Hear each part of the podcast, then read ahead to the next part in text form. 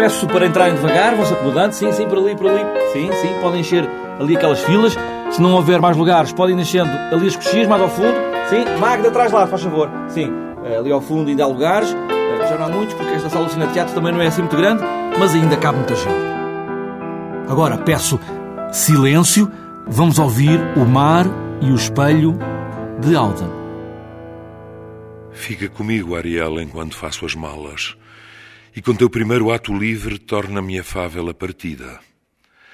Participa dos meus pensamentos de renúncia, assim como serviste os meus desejos de gozo. Este é o poema de Auden, ou o grande poema O Mar e o Espelho, ele que foi a voz da esquerda dos anos 30 do século passado. O Mar e o Espelho é um comentário à tempestade de Shakespeare, mas também há muito mais do que isso, e como a cornucópia tem a cena precisamente a tempestade e como o poema de Auden foi a luz que se acendeu na leitura da peça para o ator e encenador Luís Miguel Sintra, a cornucópia vai fazer uma leitura pública deste poema de Auden com quatro atores. Luís Miguel Sintra vai já dizer que este poema, O Mar e o Espelho, é feito a partir da tempestade de Shakespeare como se fosse um espelho, mas um espelho que também tem vida própria, uma arte poética com vida. O Oden parte da tempestade e, e, encontra na tempestade de Shakespeare uma quantidade de temas que, no fundo, uh, hoje, uh, depois desenvolve no poema através dos personagens da tempestade e que são, no fundo, uma concepção do mundo, uma concepção da vida. E ele considera ele, o seu próprio poema como uma espécie de arte poética sua pedindo emprestado, de facto, ao Shakespeare os temas. E considera que a tempestade para o Shakespeare também era uma espécie de arte poética. Queima os livros, perde-os no mar. Não tarda, hão de aparecer, e imaculados. Em que é que consiste este poema do Oda? No que consiste numa espécie de epílogo imaginário em que todas as personagens da peça de Shakespeare vêm à cena dizer o seu ponto de vista sobre o que lhes aconteceu durante a tempestade. No fundo, acaba por ser um enorme elogio ao Shakespeare, porque o somatório de todas estas intervenções é uma espécie de, de, demonstração de como a tempestade é uma coisa sobre a aprendizagem da vida de diferentes maneiras e de conforme cada uma das personagens ou dos pontos de vista representados pelas personagens. É um texto deslumbrante que a mim me ajudou imenso a compreender a própria tempestade e que é evidente que se enriquece muito se a gente conhecer a tempestade de Shakespeare, mas que funciona como um poema independente. É? Querido filho, quando as massas gritarem, ascenda ao teu trono como um rei, mas lembra as águas onde peixes vêem cetros caindo sem desejo de lhes tocar. Alden considerou que Shakespeare escreveu um mito com a peça Tempestade e com este novo epílogo os personagens vão à boca de cena expor os seus próprios pontos de vista ao público do século passado, ou seja, do século XX ao século do poeta. A leitura que a gente vai fazer no, no, sábado não tem como objetivo a exibição dos atores a lerem um poema para que as pessoas vejam se leem bem ou mal. Aliás, o poema é dificílimo de ler, mesmo com o livro na mão, e é dificílimo de ler em voz alta. Mas creio que fazemos uma parte do trabalho lendo em voz alta, quer dizer, ajudando o leitor a entender aquilo. E a minha intenção foi, de facto, que as pessoas conhecessem aquilo e que percebessem como uma peça como a Tempestade pode dar origem a um pensamento tão profundo e pode ir tão longe nas temáticas que levantam. É, de facto, uma, uma ideia de pôr o público a partilhar daquilo que foi o nosso trabalho, de certa maneira, e, e ajudá-lo a desenvolver a sua própria reflexão. As verdades, hoje óbvias, Nada devem ao conselheiro em cuja suante eloquência se falseou a honestidade. Esta leitura do poema de Auden está marcada para sábado, amanhã. A entrada é livre, mas cada pessoa levará um bilhete até à lotação da sala da cornucópia, a partir das duas e meia da tarde. Mais para a noite, nesta noite de sexta-feira, Cristina Branco mostra pela primeira vez em público as novas músicas e vai a Espinho, ao auditório da Academia, fazer esta primeira apresentação. Músicos e compositores estão cheios de tanta coisa, gente que tem emprestado à música portuguesa tão grandes momentos e agora estão na voz de Cristina Branco. E nós, neste momento, neste Cine Teatro Avenida, aqui na TSF, vamos ouvir as razões dela da Cristina Branco, escutadas pelo Mário Dias. Com 11 discos editados, este novo de Cristina Branco é uma estreia. Em quê? Nisto. A nível de originais, completamente originais, é o primeiro mesmo. Todos os outros têm sempre um, dois, quatro temas. Uh... Mesmo os álbuns ao vivo? Mesmo os álbuns ao vivo. Trago um fado escondido na palavra navegar, onde o fado é mais sentido e antes de ser fado é mar. Escondido na palavra navegar, onde o fado é mais sentido e antes de ser fado é mar. Este título a que se deve? Cronos. Sim. Um, isto vem na sequência da minha ideia de falar sobre o tempo. Eu queria... No sentido lato do tempo? O mais lato possível. Quer dizer, se calhar se fosse eu a selecionar as coisas não seria assim tão lato, não é? Porque nós temos sempre um conceito pessoal. Uh, agora, quando pedes a não sei quantos autores para comporem sobre um tema, sobretudo um tema que pode ser tão vasto como o tempo, então é óbvio que as coisas se dispersam, não é? E, e, acaba por o conceito, se calhar, não ser assim tão, tão condensador como se calhar se, se fosse eu escolher os temas. Mas é, o conceito também é que outros o façam por mim. Ou seja, eu pedi que escrevessem sobre o tempo, mas pedi a vários autores. Quer dizer, o conceito também é esse, ter o maior número possível de autores uh, diferentes. São contas que são feitas de tempo colares com o bem e o mal. E nestes concertos de apresentação, irá estar em palco só este disco? Não, porque todos os concertos são uma história, não é? No CCB, todo o disco vai estar presente, faço questão. Todos os convidados que aí estão uh, também vão estar presentes em palco. Já agora, lembra-me, esses convidados são quem? São João Paulo Esteves da Silva, que toca no sítio e assina dois poemas, esse inclusivamente e o Uma Outra Noite. Vai estar também o Mário Delgado e o Bernardo Moreira, que, que são convidados no meu calendário e no, no Uma Outra Noite e no Elétrico Amarelo. Depois de esgotado este novo disco, em palco, Vamos, vamos interpretar também alguns temas uh, clássicos, dois temas clássicos, da Amália, obviamente, e pelo menos, e ainda não tenho a certeza, um tema do Zeca. Sentei-me ao lado do tempo, no elétrico amarelo. E para finalizar, ao fim de 11 anos de carreira e 11 discos editados, será que se pode dizer que este Cronos é o ex-libris de Cristina Branco?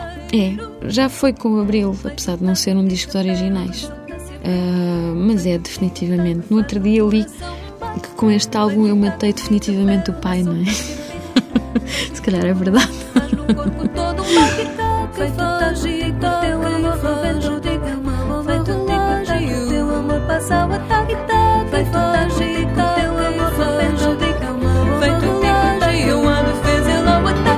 Cronos é o nome que Cristina Branco deu ao novo conjunto de canções a apresentação pública é esta noite, no Auditório de Espinho, amanhã, sábado, no Centro Cultural de Belém, em Lisboa.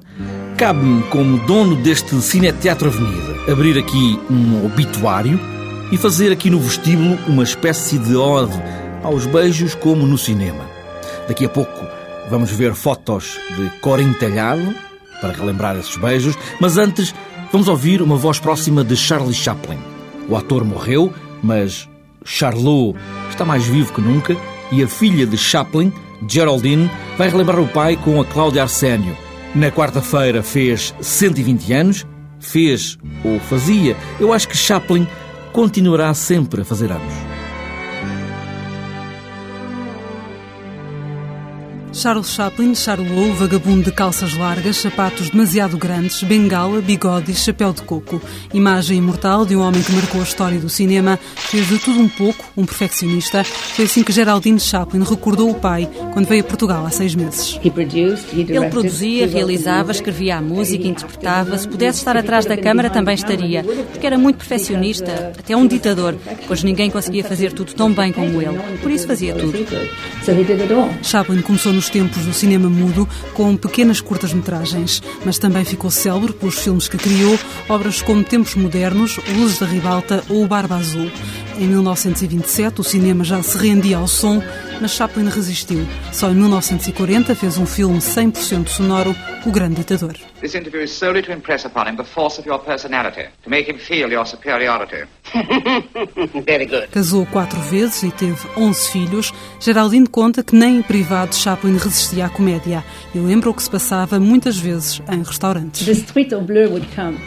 Quando traziam a truta, ele pegava nela e dizia Emma, Emma, e beijava o peixe. Depressa todo o restaurante estava a olhar. Depois pedia o vinho, provava. E depois dizia ao empregado: Lindo! Chaplin não queria que os filhos lhe seguissem as pisadas, mas quando Geraldine se tornou atriz. Ele tornou-se o meu maior fã, o que era terrível, porque eu pensava: eu sou filha do Charlie Chaplin e posso receber tantas críticas construtivas. Não, ele dizia sempre: és a melhor coisa do filme. Tornou-se um papá. Figura universal do cinema, Chaplin criou uma obra que vai da comédia à sátira social, entre o riso e a amargura. Recebeu em 1972 o Oscar honorário, um regresso aos Estados Unidos depois de muitos anos na Suíça. O público aplaudiu na mais longa ovação da história dos Oscars. Charlot, emocionado, agradeceu. Thank you for the honor of, of inviting me here and oh, you're wonderful, sweet people. Thank you. O cinema no cineteatro e os sonhos das novelas e fotonovelas de Corinne Talhado Corinne Talhado escreveu milhares delas, ela que é a escritora que mais livros vendeu em todo o universo espanhol. Livros cor-de-rosa, de amores e desamores, simples e fotonovelas de fazer suspirar corações. O coração de Corinne Talhado deixou de bater no fim de semana passado, mas quer relembrar neste cineteatro a voz dessa mulher, escutada por uma outra mulher, a repórter Maria Miguel Cabo. A vida Vamos já ouvir falar na boca de Corentelhado. A vida, todavia, nunca acaba bem. Já o sabemos. Mas as novelas são outra coisa. A vida não acaba todo bem, já lo sabemos. E não é a primeira vez que eu hago uma novela que acaba mal e não tem mais que uma edição e corta. ¿Sabes quantas edições hicieron de Empimprer a novela? 36. Pois é moi sencillo, porque en aquel momento Nadie se atrevia a poner um beso e eu pus nos poucos. Tinha 18 anos quando escreveu a primeira novela. Estávamos em 1946. A história, ainda inocente, de Marinheiros, era já na altura uma proposta atrevida. Hombre, para aquela época já era atrevidíssima. Eu sou independente e lo voy a ser hasta morir. Por eso yo hice mujeres independientes siempre. Mujeres trabajadoras, directoras de empresa, En fin, cuando en España todo era negativo. Yo siempre fui positiva. Y cuando encuentro a una señora y me dice, ay, Corín, Corín, tú me hiciste feliz porque yo pude leer, aunque, era, aunque a veces lo hacía con una vela, y entonces conocí un mundo que nosotros en la realidad no existía para nosotros. Corinne libertou a mulher no auge do franquismo, ofereceu mundos imaginários de autonomia e prazer e contornou a moral do Estado, vincada pela censura. A voz de Corinne Talhado, no microfone da repórter Maria Miguel Cabo, em outubro de 2007. Corinne Talhado morreu a 11 deste mês, no fim de semana passado, e há de ficar agora para sempre no vestíbulo deste Cineteatro Avenida, uma imagem, uma voz e um beijo como no cinema. Podia propor este elogio fúnebre ao vendedor de elogios. O vendedor de elogios é esse personagem que escreve elogios a pedido de famílias enlutadas e que querem que o seu morto tenha um passado elogiado por este espertalhaço que vai fazendo a vida sobre estas linhas que escreve. Vendedor de Elogios é uma peça escrita e encenada no Teatro de Almada por Michel Simoneau. Alberto Quaresma é o ex-polícia personagem desta peça. É ele aqui que nos guia por esta história de várias histórias.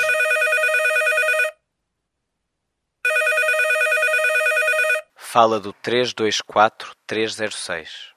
A Pomba, Agência de Epitáfios e de Elogios Fúnebres.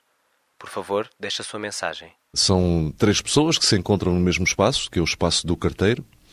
O carteiro é um personagem que é um antigo agente dos serviços eh, secretos franceses que se dedica agora reformado, que se dedica a roubar a correspondência dos vizinhos, leva, leva as cartas para casa, descola os envelopes, com muito cuidado na chaleira dele, lê as cartas, tira fotocópias das cartas, volta a metê-las dentro dos envelopes e devolve-as às caixas de correio.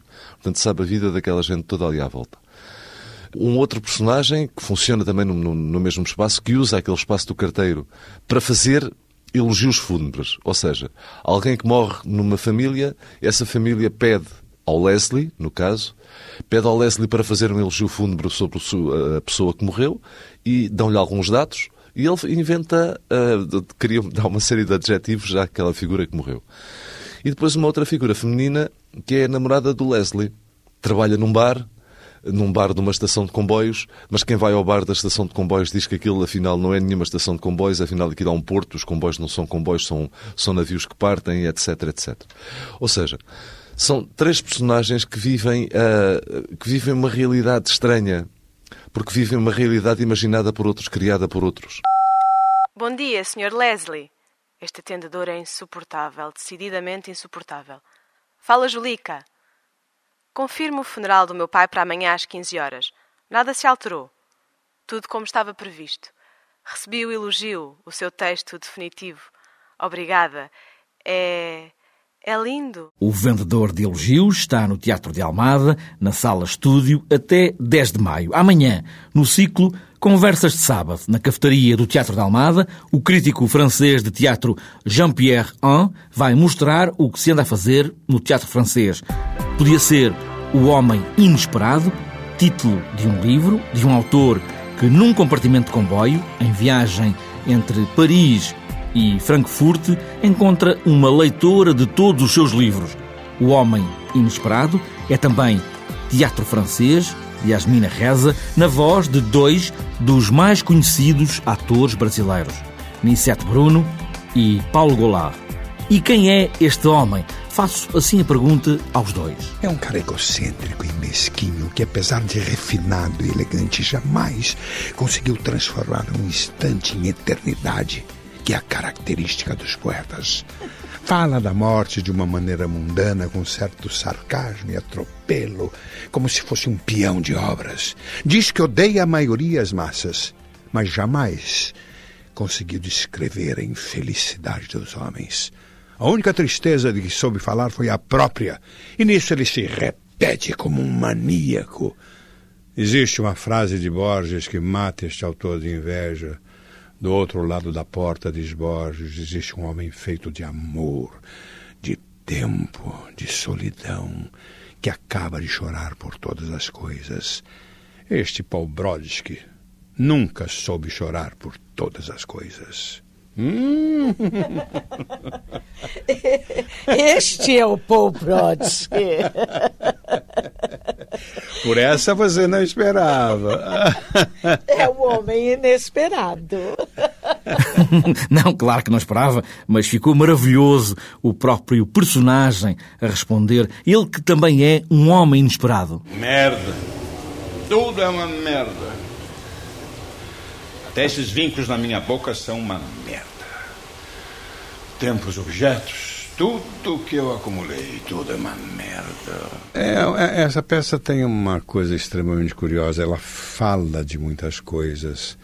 A Yasmina Reza é uma autora que tem um senso muito refinado em relação aos seres humanos. Ela seria talvez uma dramaturga com espírito jornalístico extremamente acentuado. Somos dois atores, mas falando de mais de 20 personagens dentro do universo de cada um. Eu estou pronta para qualquer aventura com o senhor. Só quero ver a cara dele. É muito divertido todo o processo. A Yasmina Reza, a autora, ela tem um, um, uma maneira sagaz de colocar o seu texto. Então as pessoas se divertem muito, porque se identificam também em vários momentos, né? O Homem Inesperado está no Teatro Tivoli, em Lisboa, e já agora, é melhor não perder o comboio, Pode ser até que encontre, se for o caso, um autor ou autora e que até possa ser o autor dos livros que anda a ler. Mas de repente, se for à Fleur, que é uma loja de discos em Lisboa, pode encontrar alguém inesperado a vender discos ou a tocar ao vivo. É o Record Store Day, ou seja, o dia da loja dos discos. É um dia em todo o mundo, a começar nos Estados Unidos, para ir à loja comprar discos. Esta loja, a Fleur, associou-se a esta ideia e José Moura, um dos donos, vai já dizer que este é o momento para que todos os que gostam e que queiram ou que possam ir, ver, ouvir e comprar música. A dinâmica do dia tem muito a ver com chamar a atenção para o espaço físico de uma loja de discos, enquanto, digamos, veículo cultural para a música. Um espaço de encontro, não digo de debate, mas um espaço de encontro, de convívio, troca de ideias e de experiências por quem gosta mesmo muito de música. E a ideia do dia é valorizar esse espaço enquanto digamos, é elo muito importante na troca de gosto pela música. Disque jockeys, músicos, gente da rádio a vender e a passar música. Fleur é o nome desta loja de discos em Lisboa. É só seguir o nome e há de encontrá-la por aí. O Abril já começa a cheirar a cravos e a tinta fresca em telas, algumas cheias de provocações. António Colasso é o nome deste homem que não faz da vida pintura. É ele que segura as pontas das letras do Partido Socialista no Parlamento e abriu ontem, na Associação 25 de Abril, a exposição Abril Ânimos Mil. Eu não vivo para pintar, eh, eu pinto porque vivo e, portanto, vamos tropeçando nas coisas. Agora, acho que também podemos acrescentar é assim, eu acho que não se é funcionário público, não se é jornalista, não se é pintor, uh, de uma vez por todas, só isso. É-se mais qualquer coisa. Portanto, nesse bocadinho que nós arranjamos nesse mais qualquer coisa, o olhar para o belo que as coisas contêm, mas que nós, com a pressa do dia a dia, nem sempre, uh, nem sempre encontramos. António Colasso é assessor do grupo parlamentar do Partido Socialista, o partido do governo, mas nas obras que mostra nesta exposição não deixa de lado a crítica social, num tríptico a três dimensões sobre a tela. Um tacho, um canudo e uma cunha é uma instituição e estou à vontade para dizer isso porque acho que todos mais ou menos nas nossas áreas é assim, eu gostava que essa coisa do conhecimento, não é? Quando a gente diz, não tens lá um conhecimento, eu acho que o ideal era nós termos conhecimentos todos, conhecermos todos, por forma a que os conhecimentos não fossem possíveis. E, portanto, à partida, para dizer já que estou muito à vontade, eu também utilizo tentando no mínimo, enfim, fazer uh, aqueles pudores que todos utilizamos, se calhar não prejudicar, embora saibamos, não é? António Colasso é um nome que não passou num certo crivo dentro de algumas vozes da Assembleia e a exposição, esta exposição, que pretendia ser na Assembleia da República, acabou por ser instalada na Associação 25 de Abril. Esta exposição inicialmente, de facto, era para ser feita na Assembleia. Eu não quero, digamos, chorar sobre o leite derramado, porque senão ainda hoje estava à espera que me autorizassem a exposição. Fui eu quem propôs que as paredes de São Bento começassem a ser utilizadas, nomeadamente do, do bar, do, dos funcionários, com esta ideia de que a arte não se esgota nas galerias e muito menos nos artistas plásticos. Quer dizer, não é? Há um pouco de arte escondida dentro de cada um. E foi nesse sentido que eu fiz a proposta e que foi muito bem acolhida pelo Sr. Presidente, eu gostava aqui de sublinhar, mas esbarrou depois algo mais que, pronto, vamos ver o tempo, uh, mas que tem a ver com essa coisa do nome. O António Colasso é o António Colasso, quer dizer, é o meu nome. Uh, e acho que cada um deve assumir o seu nome. Porque, ao fim e ao cabo. Uh, estamos todos nomeados para viver e, portanto, eu até sou um privilegiado, mas ainda não tenho nome, segundo algumas pessoas, e, portanto, pus-me ao caminho, vim a caminho do Carmo e da Trindade, uh, não tenho medo, eles não vão cair, mas caí em mim e disse, de facto, eu ainda não tenho nome para expor na Assembleia, apesar de lá ter exposto. Abril, ânimos mil, para que 35 anos de Abril não desanimem, e afinal de contas, cada um de nós tem arte a viver cá dentro. Por hoje estamos conversados, que a conversa já vai comprida. Magda, fecha tudo. Para a semana vamos ter revolução. Traz o cravo e vamos embora. Adeus.